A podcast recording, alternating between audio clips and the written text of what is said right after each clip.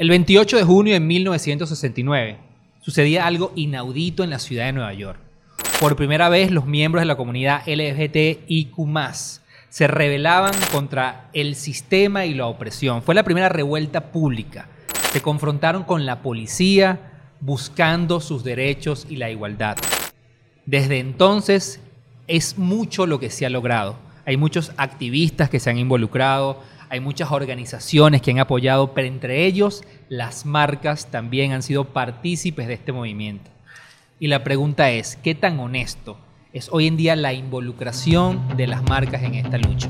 Mi nombre es Juan Carlos Martínez, arroba Juan Sofá en todas las redes. Mi mío es John da Silva, arroba John Snacks en Instagram.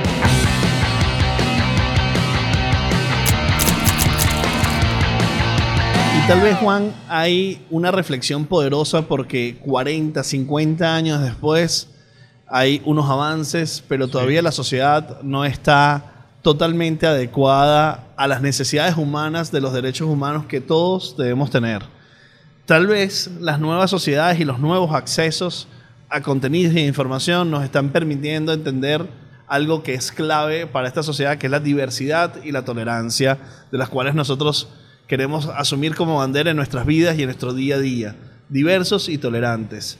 Ahora bien, cada vez vemos cómo los grandes comunicadores de los grandes mensajes a nivel global, que son los que tienen la inversión, que es la publicidad, reflexionemos que los medios funcionan por la publicidad, los medios tradicionales, los medios digitales, la publicidad es la que financia casi toda la información que nosotros recibimos en plataformas, apps, tecnologías, están tomando posturas, empiezan a tomar posturas.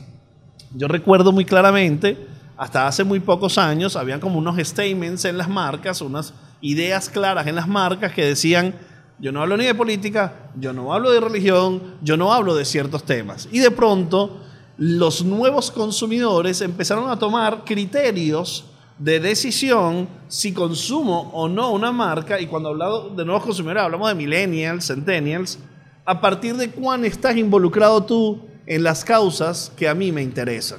Probablemente los primeros pasos tú, lo vimos en el área del activismo en el ambiente. Es decir, empezaron los nuevos consumidores a exigirle a las marcas responsabilidad en la generación de plástico, en el reciclaje, en la destrucción del ambiente. Entonces sale aquel gran libro verde de Europa donde personas toman la decisión de comprar esto o esto dependiendo de la responsabilidad que tiene esa empresa ante la posición en el ambiente. Y esto fue como generando como la necesidad de muchas marcas decir, epa, yo tengo que considerar ser responsable con el ambiente, no necesariamente por ser responsable con el ambiente, sino porque es algo que le preocupa a mis consumidores. Y entonces empieza la primera pregunta es, ¿qué le preocupa y qué le interesa a mis consumidores para transformarme yo, para ser más appealing y que tenga más interés?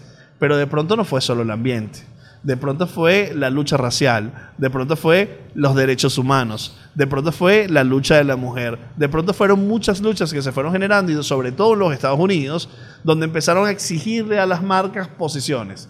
¿Qué tienen que hacer las marcas? Es la gran respuesta que eh, nos empiezan a exigir, empezamos a ver y vemos varias prácticas y varias reflexiones que queremos poner sobre la mesa. Pero empecemos tal vez, Juan, entre esa idea del Pride, el, orgullo. Empecemos un poco sobre esos primeros escenarios que tenemos sobre las marcas y las posiciones que deberían de tener. A ver, nosotros hay algo que históricamente hemos dicho en este podcast. Obviamente todas las personas que nos escuchan saben que abordamos muchos temas, pero el marketing puede ser una gran torta de todo lo, abarcar una gran torta de todo lo que nosotros hablamos. Y siempre hemos dicho, el objetivo del marketing es vender. Cuando una marca hace cualquier acción, tiene una intención de vender sus productos detrás de esto. Y en eso que tú acabas de comentar, particularmente yo siento que hay como una línea muy delgada o, una dualidad en cómo afrontarlo. Porque si bien generacionalmente se sabe que hoy en día, sobre todo las nuevas generaciones, vamos a llamarlos los centennials o los late millennials, eh, han expresado abiertamente que sus preferencias de compra están asociadas a aquellas marcas que son socialmente más responsables, y eso es una realidad. Yo como consumidor o parte de mi generación voy a decidir por un producto u otro dependiendo de cuán involucrado y cuán responsable es tu posicionamiento en la sociedad. Eso, eso es una realidad. Pero por el otro lado, tienes qué tan honesta es tu involucración por la causa. Hace rato, justo antes de grabar, estaba leyendo un artículo que decía que el tema del el mes del orgullo gay ya se está convirtiendo, por ejemplo, en Estados Unidos, uno de los holidays más importantes en términos de venta. Y eso no, o sea, comienza a tener cierto rechazo, no solamente por la comunidad. Claro, hay un conflicto con la causa social real, ¿no? Sí, o sea, es, una es un momento perfecto para vender, como lo es el Día de las Madres, como lo es el Día del Padre o como lo es Navidad. Pero realmente hay una preocupación honesta por aportar y ayudar a la causa, entendiendo, como tú le decías hace rato, que hay muchas cosas que todavía no están resueltas. Y la exposición de yo solamente celebro, hoy en día es suficiente.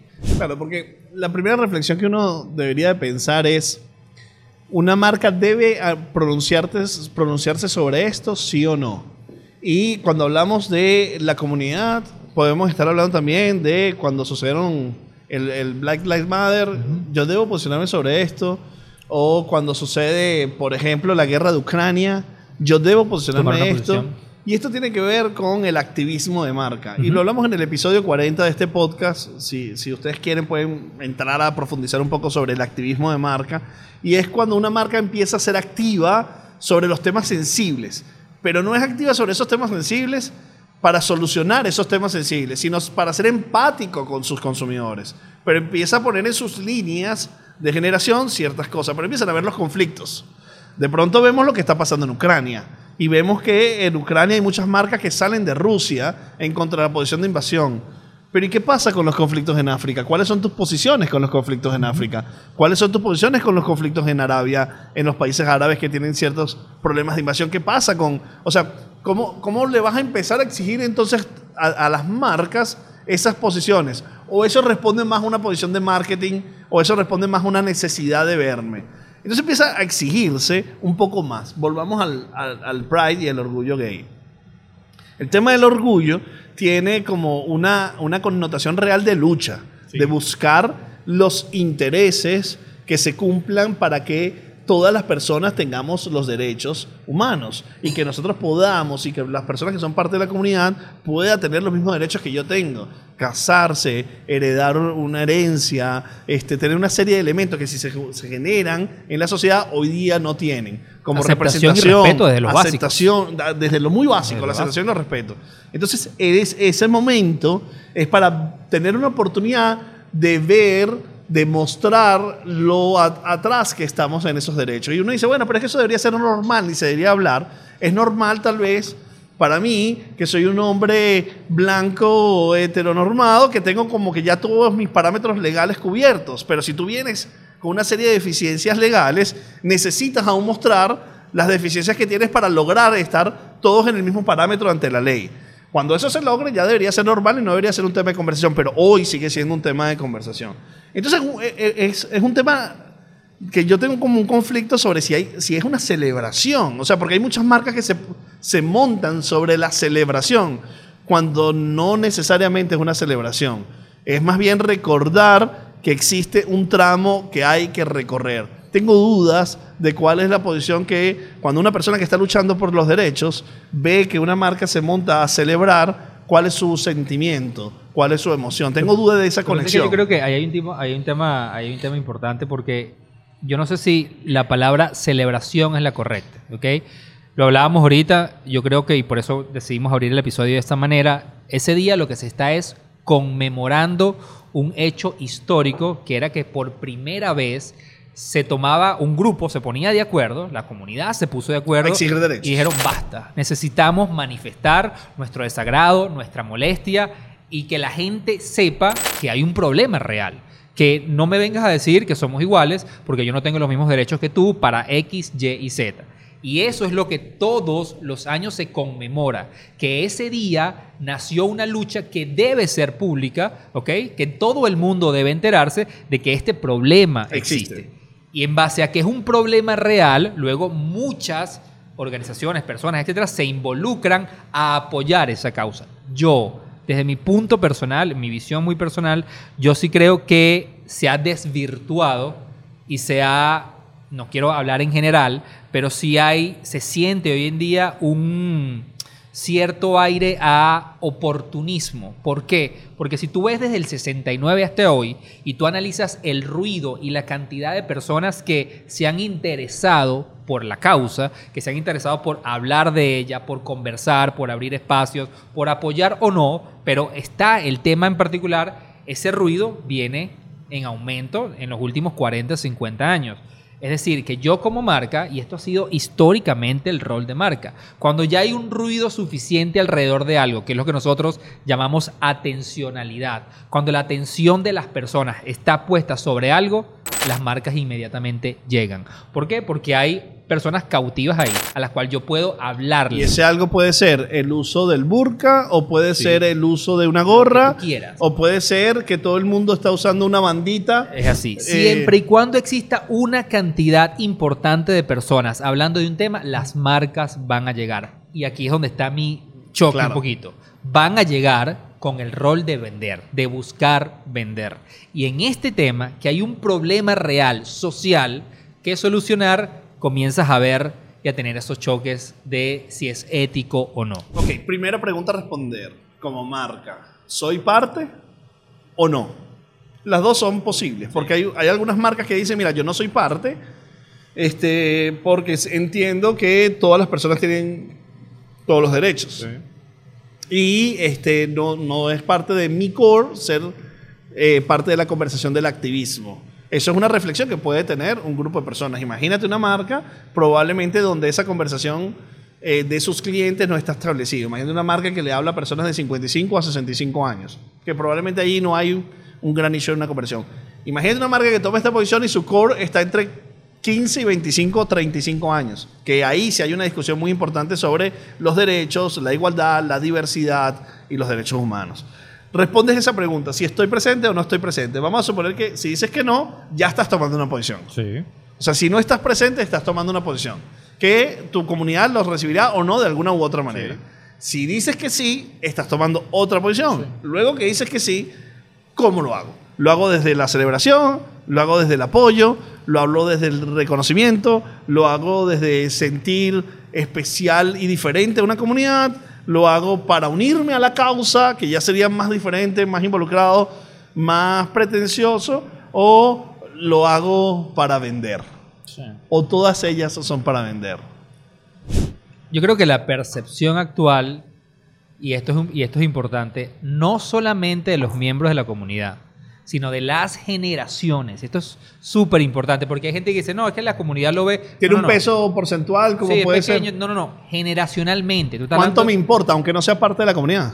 Hoy en día, no tomar una posición Es tomar ser- una posición. es- ya, ya, ya inmediatamente lo asumen como no toma, como, perdón, como tomar una posición. Pero al tomarla, hay una delgada línea. Y aquí yo quiero poner el caso, y también lo hablamos en ese episodio 40, de lo que sucedió, eso fue en el 2021, lo de George Floyd, ¿right?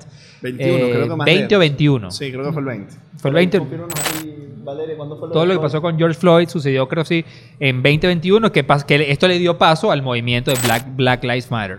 Una de las cosas que sucedió, y, recuerdo que fue, reconozco que fue primera vez que yo sentí tanto ruido alrededor de esto, es que yo recuerdo cuando estaba sucediendo todo el movimiento en su pico, era increíble ver cómo todas las marcas se fueron sumando, todas las marcas hicieron un post, todas las marcas tenían eh, publicaciones en stories en Instagram. Fue como abrumador ver cómo las marcas se volcaron a hablar de este tema. Tanto así que las mismas organizaciones que estaban detrás de esto dijeron, las personas que realmente no estén comprometidas no hagan tanto ruido porque nos están haciendo muy difícil visualizar los casos que realmente importan. Es decir, Ajá, había demasiado ruido de marca. Explique eso mejor porque me interesa. Explique eso mejor. Una de las cosas, eso sucedió en el 2020, nos confirman aquí producción.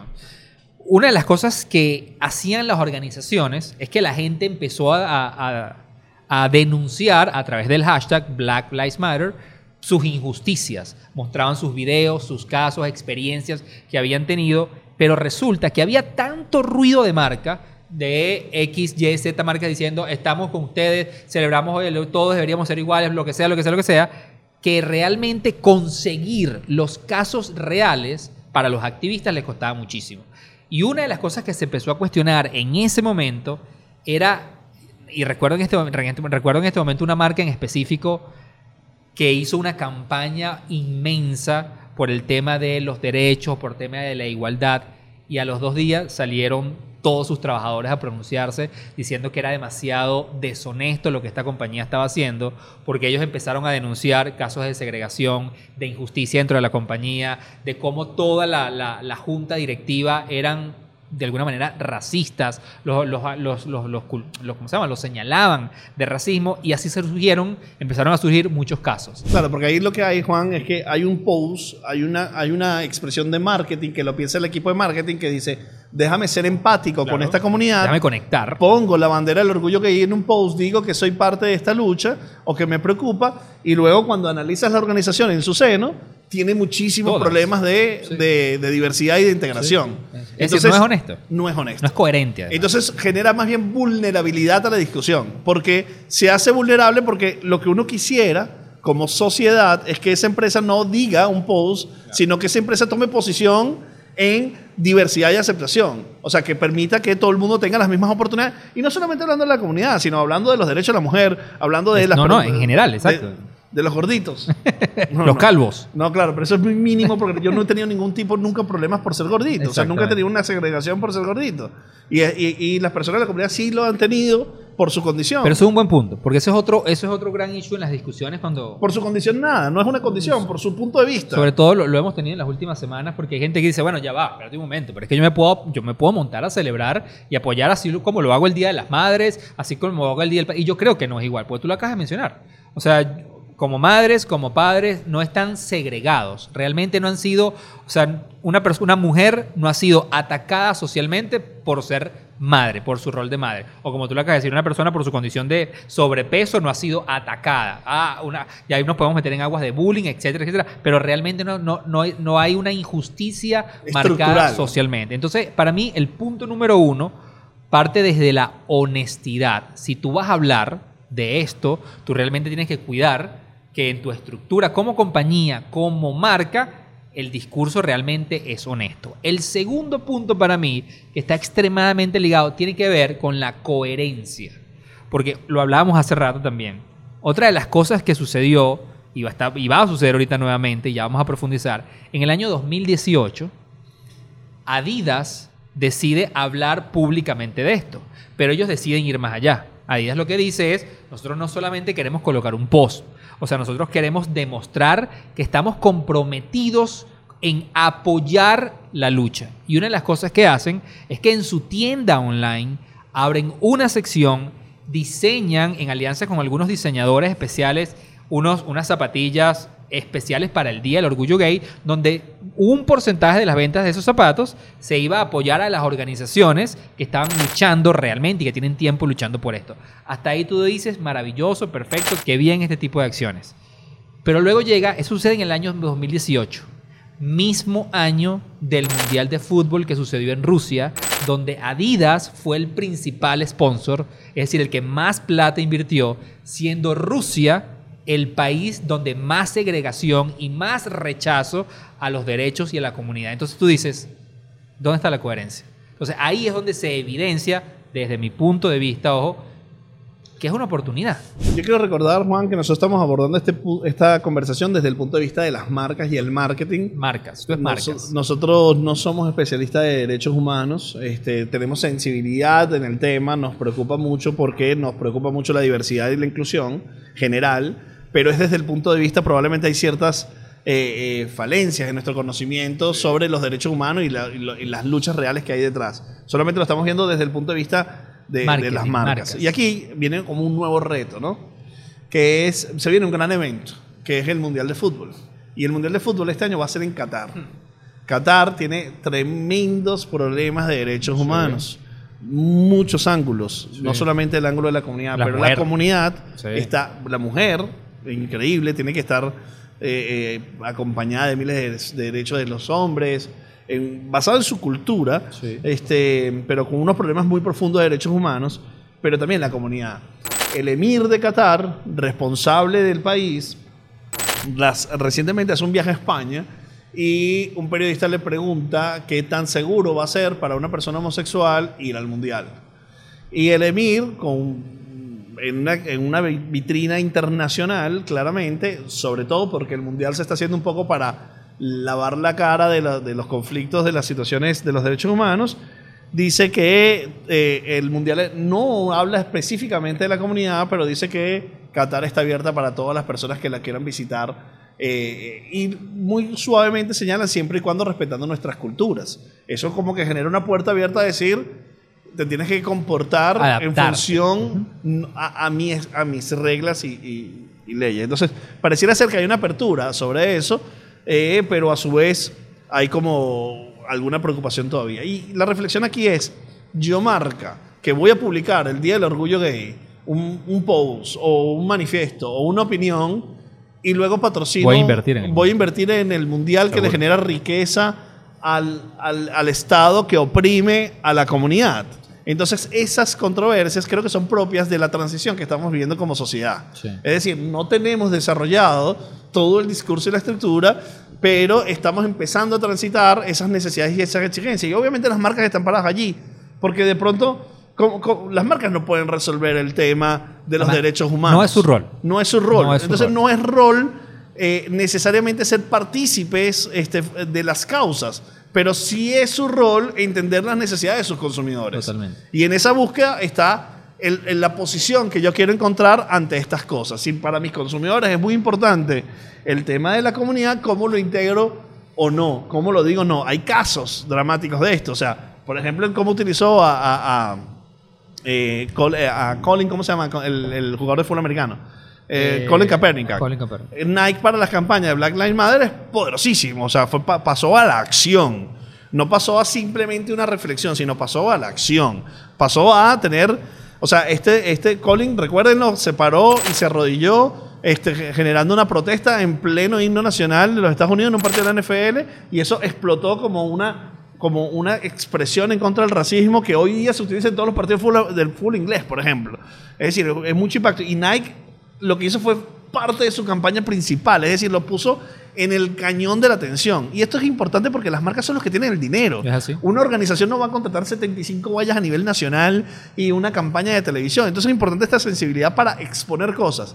Pero creo que la palabra clave está en la honestidad. En la honestidad y en la coherencia. Y, y yo creo, a ver, yo creo, John, que parados hoy en un 2022, es muy diferente yo como marca decir, o sea, hay tantos problemas en la sociedad que estamos viviendo, o sea, hay tantos conflictos en este momento en la, so- en la sociedad que estamos viviendo, donde tú pudieras obviar algunos, no vas a poder abarcar todo y no necesariamente tienes que hablar de todas las causas. Ahora, yo creo que esta en particular, desde mi punto de vista, es algo que no vas a poder ignorar, porque al final se trata de la inclusión, se trata de La realmente diversidad. la diversidad y aceptar los derechos de cualquier ser humano. Es como que tú, hubieras dicho en los años 60, bueno, en algún momento el tema de eh, racismo, eso en 20 años pasa. No, eso, esos temas hoy en día, todavía en el 2022, se siguen hablando, se siguen trabajando. Es decir, yo creo que esto es algo que no vas a poder obviar. Particularmente siento que es un error decidir como marca no hablar de este tema. O creer que esto va a pasar y que, ¿sabes? De alguna manera lo ignoro. Yo personalmente siento que es algo que tarde o temprano las marcas van a, te- a tener que tomar una posición. Eso es lo que te iba a decir. Yo no sé si es un error o no, va a depender del ciclo de vida de la marca, pero que tengan un point of view, o sea, que sepan qué piensan sobre eso, Sí. es clave. Es clave porque es una conversación social. Es algo que realmente no... no Como el de la mujer, Juan, tal cual. Sí, tal cual.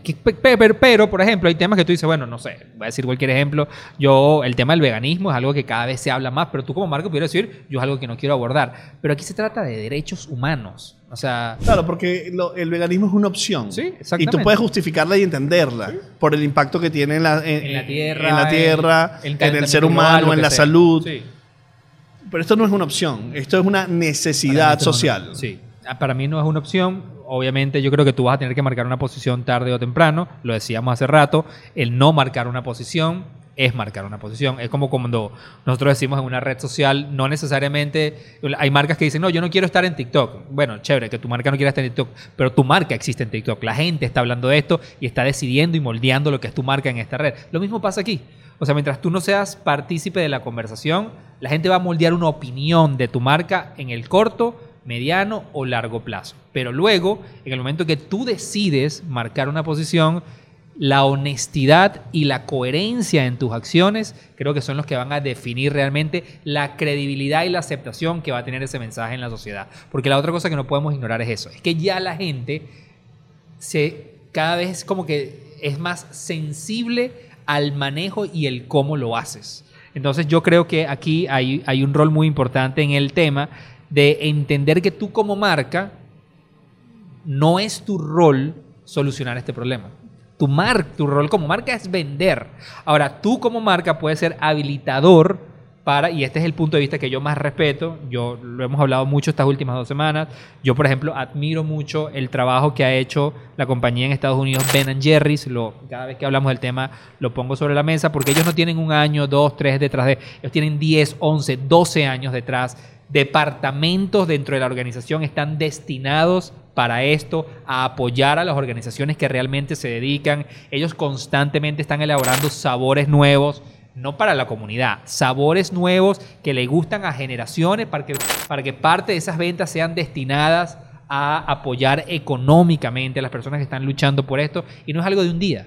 Son estas marcas que están todo el año trabajando para apoyar este tipo de cosas. Para mí eso es coherente, para mí eso es honesto y además ellos tienen estudios de cómo además tienen mayor aceptación de las generaciones, no de la comunidad como marca por ser este tipo de marcas activamente responsables. Yo creo que además, Juan, hay una barrera que vencer de los estereotipos. Este, tenemos una comunidad que está llena de estereotipos y de eh, fáciles opciones de respuesta ante el orgullo.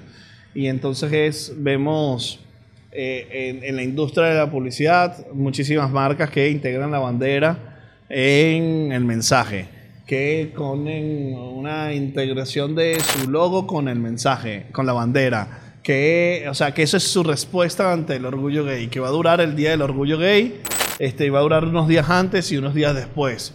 Y, de, y ya después yo no tengo nada que ver con eso. Simplemente yo entré y salí allí para ser empático, para ver inclusive si vendo algo adicional en esa empatía, con unos lugares comunes que no tienen identidad. Y yo creo que eso es algo que sí revisaría y, eh, si fuera parte de una marca que, que quiere tener una posición.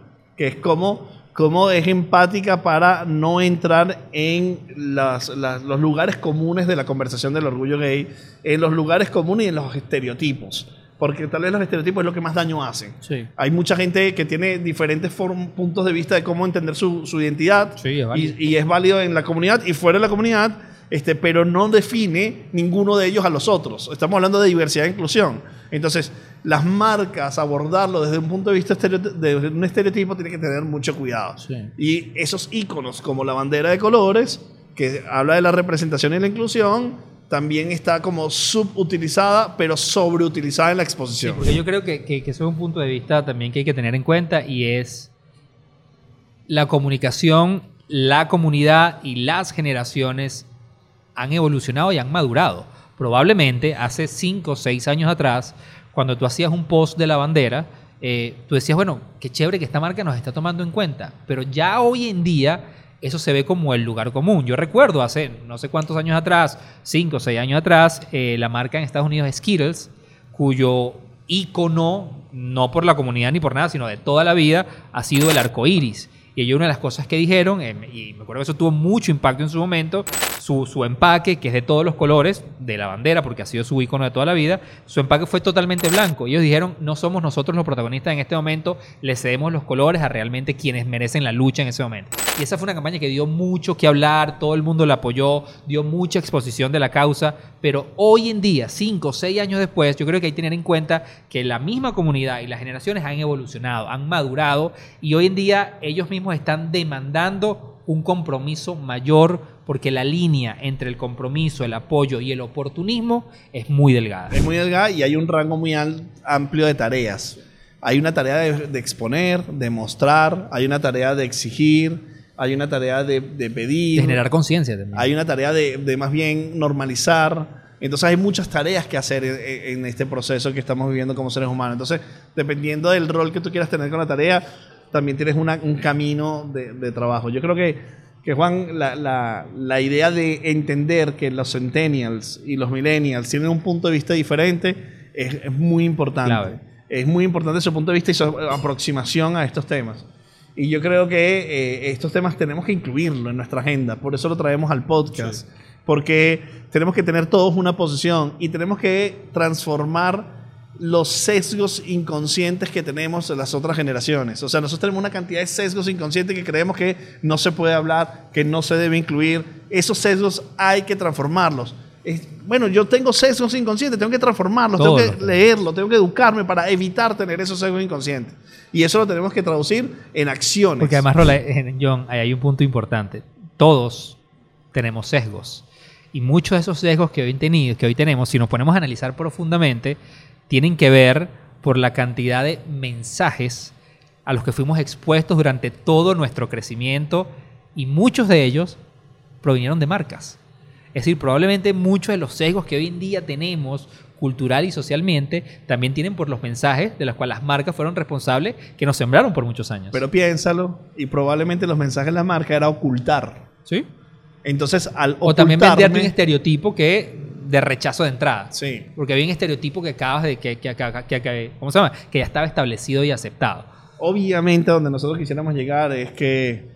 Y no se eh, trata de respeto, John. Sí, de respeto, se trata de entendernos, se trata de adorarnos y amarnos tal cual como somos, diversos este, e inclusivos con cualquier característica que seamos, porque se trata de ser humanos. Sí. Y lo que si nosotros queremos ser humanos, tenemos que ser honestos. No podemos solamente pretender ser humanos, pero en el trasfondo tener una visión netamente comercial de explotación de un momento de una comunidad que necesita una exposición. Eso para mí es lo terrible. Si logran las marcas sobreponer eso, estarían haciendo el trabajo. Totalmente. Yo creo que el oportunismo aquí lo que está de más, obviamente hay una causa, hay muchísimo trabajo por hacer. Nuevamente, John, esto es nuestro, nuestro punto, de vista. Tenemos semanas reflexionando sobre Y esto mucho que y- aprender. y hablando. Nos falta muchísimo que aprender, pero al final creo yo que mientras mantengamos nuestra coherencia, porque hace un año, dos años ya lo hablamos, este, esa coherencia y esa honestidad por la aceptación entre todos, ¿Sabes qué, Juan? Lo último que quería comentar es que dependiendo del país donde ustedes nos estén escuchando, hay diferentes avances o retrocesos. totalmente. Este, si usted estaba en Estados Unidos, obviamente esto es una conversión que ya tiene mucho rato y una exposición que tiene mucho rato. Si usted está parado en algún país de Latinoamérica, probablemente tiene otros puntos de vista probablemente más complejos para el abordaje de esto. Y hemos visto marcas en Venezuela, marcas en Colombia, marcas en Chile que han tenido ciertas aproximaciones y en esas marcas tienen que entender la aceptación y rechazo que tienen las comunidades. Pero la posición de la compañía este, tiene que asumir que probablemente hay un margen de rechazo que va a tener en esas sociedades latinoamericanas, es posible, pero que tiene que entender cómo lo va a enfrentar. No eh, ocultar para eh, no enfrentar ese rechazo. Pero bueno, además una oportunidad sobre todo para las marcas en Latinoamérica. Eh, ya tienes un abanico de lo que está pasando en los países del primer mundo, porque sí, si bien obviamente hay avances, pero todavía hay muchísimos temas por solucionar, pero sí te puede ayudar a, a entender el escenario que tarde o temprano te va a tocar asumir Y hay- de este lado del, del Hay camino adelantado y hay camino recogido. Hay gente que equivocó, hay gente que se adelantó. Está la discusión sobre el tema de Disney. Hay marcas que tienen approach más de causa. O sea, ya hay un camino recorrido de idas y venidas basado en el aprendizaje. Así que la experiencia de otros países nos sirve. Creo que eso es todo por hoy, yo siento. Eso es. soy- Honestidad, amor, paz y control. Comprensión y diversidad. Yo soy John da Silva, arroba John Snacks en Instagram. Mi nombre es Juan Carlos Martínez, arroba Juan Sofá en todas las redes y nos vemos en el próximo episodio. Amor y bondad.